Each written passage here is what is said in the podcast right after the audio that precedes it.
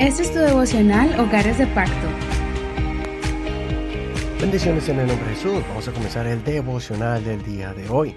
Estamos examinando la vida de los reyes de Israel y ayer miramos especialmente la vida de el profeta Elías, un gran profeta de Dios, muy reconocido en la palabra del Señor, especialmente porque además de que hizo varios milagros, también experimentó un momento de oscuridad, de depresión, por eso el tema de ayer fue experimentando la etapa de la depresión.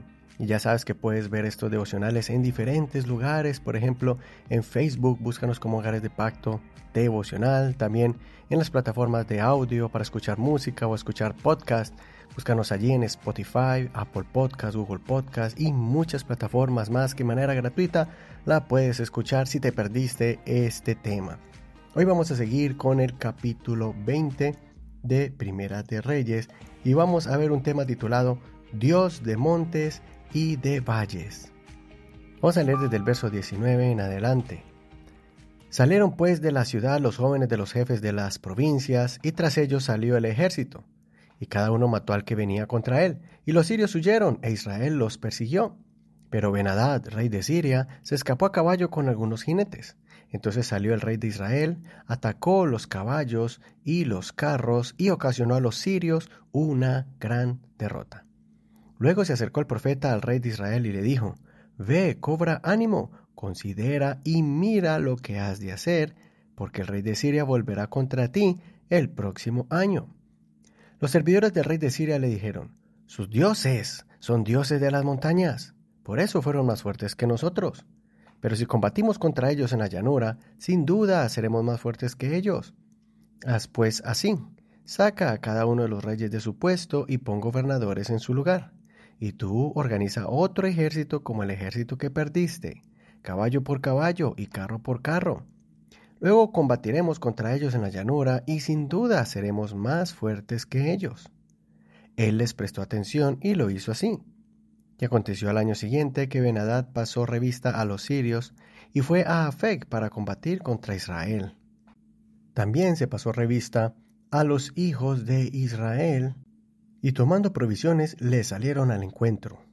Los hijos de Israel acamparon frente a ellos y eran como dos pequeños rebaños de cabras, mientras que los sirios llenaban el campo. Entonces el hombre de Dios se acercó al rey de Israel y le habló diciendo, Así ha dicho el Señor, porque los sirios han dicho, El Señor es un Dios de las montañas, no es un Dios de los valles, yo entregaré a toda esta multitud en tu mano para que reconozcas que yo soy el Señor. Hasta que la lectura de hoy. No te pierdas toda la lectura de este capítulo. Cuando tengas tiempo, léelo completamente para que mire los detalles de este evento. El rey de Acab de Israel se encuentra en una situación difícil, donde el rey de Siria lo provoca para que se enfrenten en el campo de batalla. El rey sigue el consejo de los ancianos sabios y resiste la provocación del rey enemigo y salen a la batalla. De forma milagrosa, el ejército de Israel enfrenta al enemigo luchando entre las montañas en Israel. Pero cuando todo el pueblo estaba celebrando esta batalla, ahí es cuando Dios envía a uno de sus mensajeros para advertir al rey que se preparara, pues en un año el rey de Asiria venía otra vez a atacar. Cuando los enemigos se reunieron para analizar por qué no pudieron derrotar a Israel, llegaron a la conclusión que el Dios de Israel era un Dios de montes y no de valles. Por eso la siguiente estrategia era pelear contra ellos con más soldados y con carros especiales de guerra que eran efectivos para la batalla en campo plano. Es por eso que Dios decide darle una lección a los sirios por medio de los israelitas, pues menospreciaron el poder de Dios. Ellos creían que Dios era un Dios limitado, que solo bendecía en ciertos lugares. Los israelitas estaban en desventaja, no tenían un ejército numeroso ni tenían todos esos carros de guerra, pero Dios les dio una gran victoria sobre sus enemigos el Dios de montes es el Dios de los valles. Hoy te animo para que ejercites tu fe en esa circunstancia tan difícil que te encuentras.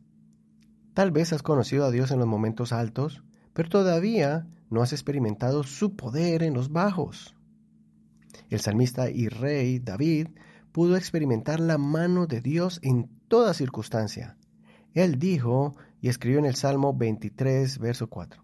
Aunque ande en valle de sombra de muerte, no temeré mal alguno, porque tú estarás conmigo.